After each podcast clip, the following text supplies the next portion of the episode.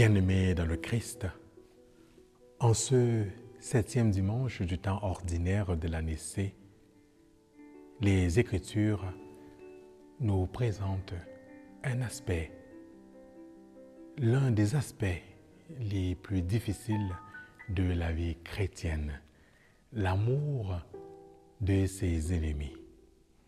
Oui, bien aimé dans le Christ, il est bien facile et bien souvent facile pour vous, pour moi, pour nous de nous dire chrétiens. Mais lorsque la réalité humaine, notamment celle de l'amour du prochain, pire de l'ennemi, nous rattrape, on se rend compte alors que c'est le début, le commencement de la vie chrétienne. On saisit mieux la difficulté pour vous et pour moi à être disciples du Christ dans le concret de nos vies. Mais qu'est-ce qu'un ennemi? C'est quoi un ennemi? Le dictionnaire euh, biblique parle de l'ennemi comme étant l'inimitié, l'opposé à l'amitié. Ce qui pose problème, ce qui est contraire à l'amitié. Et la question de l'ennemi traverse toute l'histoire biblique et ce n'est pas un fait nouveau.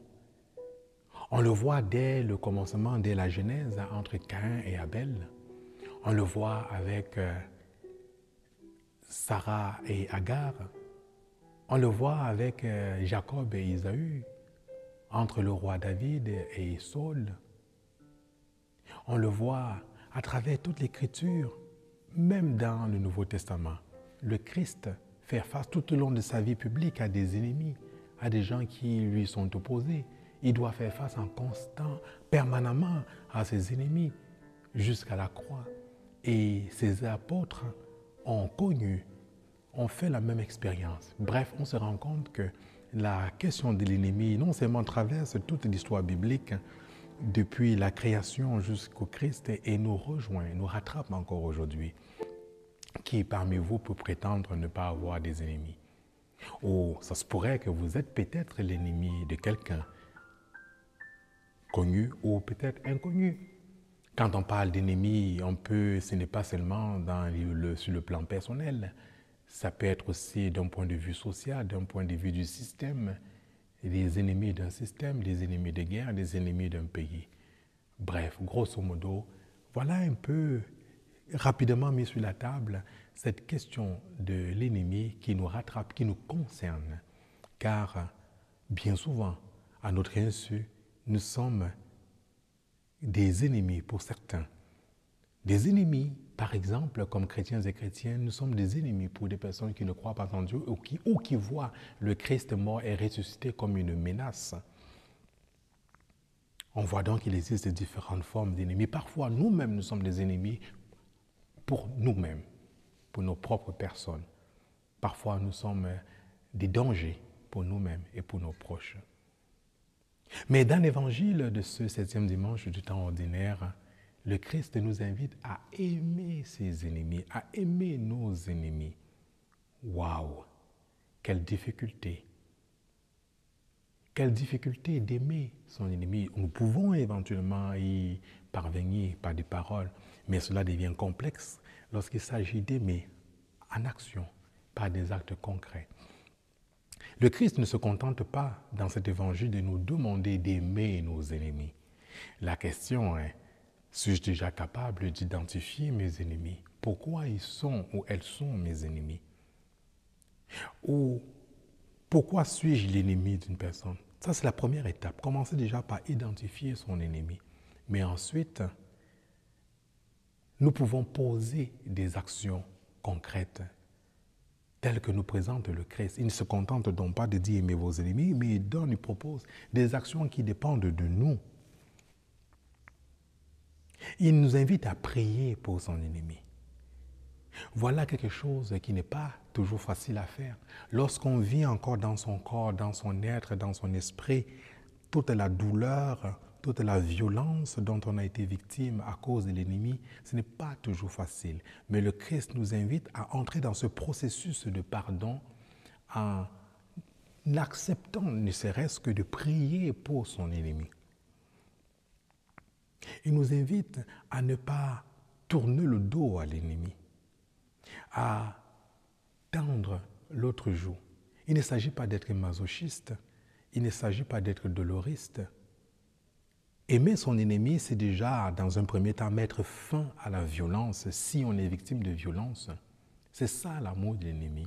Il ne s'agit pas ici de faire exprès d'aller tendre l'autre jour de façon concrète, mais il s'agit plutôt bien aimé dans le Christ de ne pas couper toute relation, de toujours essayer d'entrer en relation avec l'autre, de construire. Aimer son ennemi ne veut pas dire avoir à développer des sentiments, une sympathie ou une apathie pour son ennemi. Non, au contraire, le sentiment ne relève pas de nous. Comment pouvons-nous expliquer que nous aimons telle personne et pas l'autre personne? Ça, c'est un aspect très surnaturel. Il ne s'agit pas ici d'éprouver un sentiment d'amour comme j'éprouverais pour mon père, pour ma mère, pour mon frère, pour ma soeur, pour mon collègue, envers un ennemi ou une ennemie. Il ne s'agit pas de cela. Il s'agit de poser des actes concrets, comme prier pour son ennemi, ne pas, ne pas tourner le dos à la relation, être ouvert à donner, à prêter, faire preuve d'ouverture, aller sur le terrain de l'ennemi, mais non pas pour réagir comme lui, mais au contraire pour agir tel que le Christ nous le commande. La deuxième étape, c'est se tourner vers Dieu. Ne pas porter un regard accusateur sur l'ennemi, mais poser le regard que Dieu aurait posé envers nous-mêmes si nous avions été à sa place. Soyez miséricordieux comme votre Père est miséricordieux, nous dit le Christ dans cet évangile. Or, nous savons très bien que la miséricorde comme le pardon est un don de Dieu. Nous ne pouvons pas compter uniquement sur nos propres forces, qu'en comptant uniquement sur nos forces, nous, n'y parviendrons jamais. Ne pas compter uniquement sur nos forces, mais compter sur la grâce de Dieu. Alors, être miséricordieux comme, comme le Père, ça veut dire oser poser le même regard que le Père pose sur nous, sur la personne qui nous a offensés. C'est une grâce à demander. Être déjà capable de se tourner vers le Père et de lui dire, Père, je ne suis pas capable d'aimer cette personne. Je n'ai pas la force de l'aimer comme toi tu m'aimes aime cette personne à ma place. Donne-moi la force et la grâce d'être capable d'aimer la personne. C'est souvent cette sincérité, cette honnêteté, cette authenticité qui nous manque. Et tant qu'on n'a pas cette authenticité, cette sincérité, on ne peut pas entrer dans un processus réel de pardon, de miséricorde et de rencontre avec l'ennemi, avec les personnes qui nous ont offensés ou avec les personnes qui nous offensent.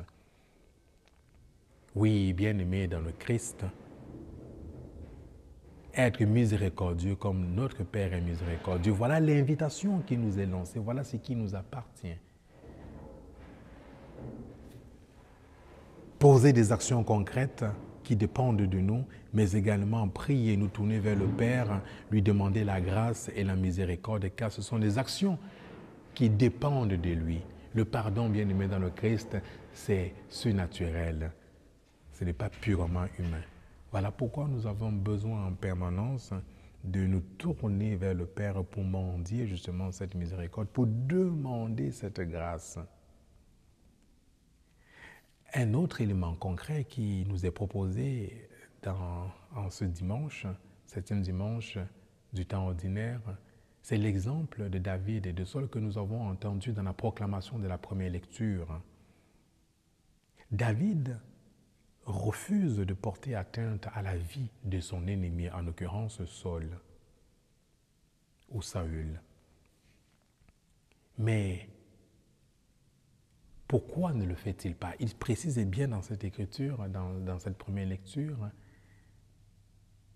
il a été oint parce qu'il craint Dieu, parce qu'il craint le Seigneur, il n'ose pas porter la main sur loin du Seigneur sur un roi, celui qui a été consacré.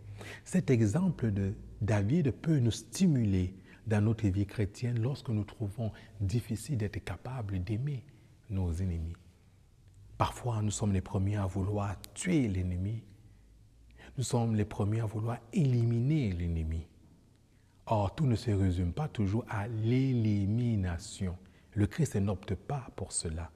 Pardonner, aimer. Voilà ce qu'il nous propose. Tuer l'ennemi ne résoudra rien. Et vous et moi, par notre baptême, nous avons été faits prêtres, prophètes et rois. Nous vivons par notre baptême le sacerdoce du Christ, la royauté euh, du Christ et le prophétisme baptismal. Voilà pourquoi, lorsqu'il s'agit pour nous de poser un acte négatif ou un acte de vengeance envers l'ennemi, et si on reconnaissait à travers cette personne personne baptisée, surtout quand elle est baptisée, si on reconnaissait, comme David l'a fait envers Saul, que cette personne a été oint par le Seigneur, est un oint du Seigneur, même si la personne n'est pas chrétienne, reconnaître en elle une créature de Dieu faite à son image pourrait nous aider à prendre cette personne comme si c'était nous-mêmes. Oui, l'acte de David envers Saül dans cette première lecture doit être pour vous et pour moi, pour nous, chrétiens et chrétiennes, très stimulant. Ça doit nous interpeller lorsque nous courons rapidement vers la voie du jugement, vers la voie de la condamnation. Oui, aimer son ennemi n'est pas facile. Mais reconnaître d'abord son ennemi comme étant une personne créée à l'image de Dieu, comme étant un frère ou une sœur, peut aider. Surtout si je veux que le Seigneur, le Père, pose le, un regard d'amour et de bienveillance à mon égard, suis-je capable d'essayer de faire pareillement envers l'autre? Certains me diraient, non, je ne suis pas Dieu, non, je ne suis pas le Christ, je n'ai pas la même force.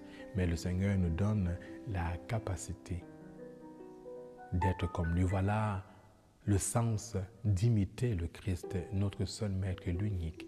Sur la croix, il a prié son Père, Père, pardonne-leur, car ils ne savent pas ce qu'ils font. Ses ennemis qui l'ont mis à mort, qui l'ont crucifié, même sur la croix, il a trouvé la force de dire, Père, pardonne-leur, car ils ne savent pas ce qu'ils font. Il est mort et ressuscité. Après sa résurrection, même les apôtres qui lui avaient tourné le dos, il leur a dit, la paix soit avec vous. Il a invoqué la paix de l'Esprit Saint dans leur cœur afin qu'ils ne soient pas troublés. Puissions-nous être stimulés par l'exemple bien-aimé dans le Christ de David envers Saül, de reconnaître en nos ennemis des frères et des sœurs, des hommes et des femmes créés à l'image de Dieu, avec qui nous partageons la même nature et avec qui nous sommes appelés à la résurrection, à la vie bienheureuse en présence du Père. Puisse l'exemple du Christ, l'amour inconditionnel, être notre modèle, notre exemple, nous aider, nous stimuler par la prière continuelle permanente à demander au Père cette grâce, la grâce du pardon, la grâce de la réconciliation, la grâce de l'amour envers toutes les personnes qui nous offensent et la grâce de nous engager de manière concrète pour embrasser nos ennemis humains et humaines et nous lever contre des systèmes qui mettent en branle la dignité de la personne et la propagation de l'évangile du Christ. Amen.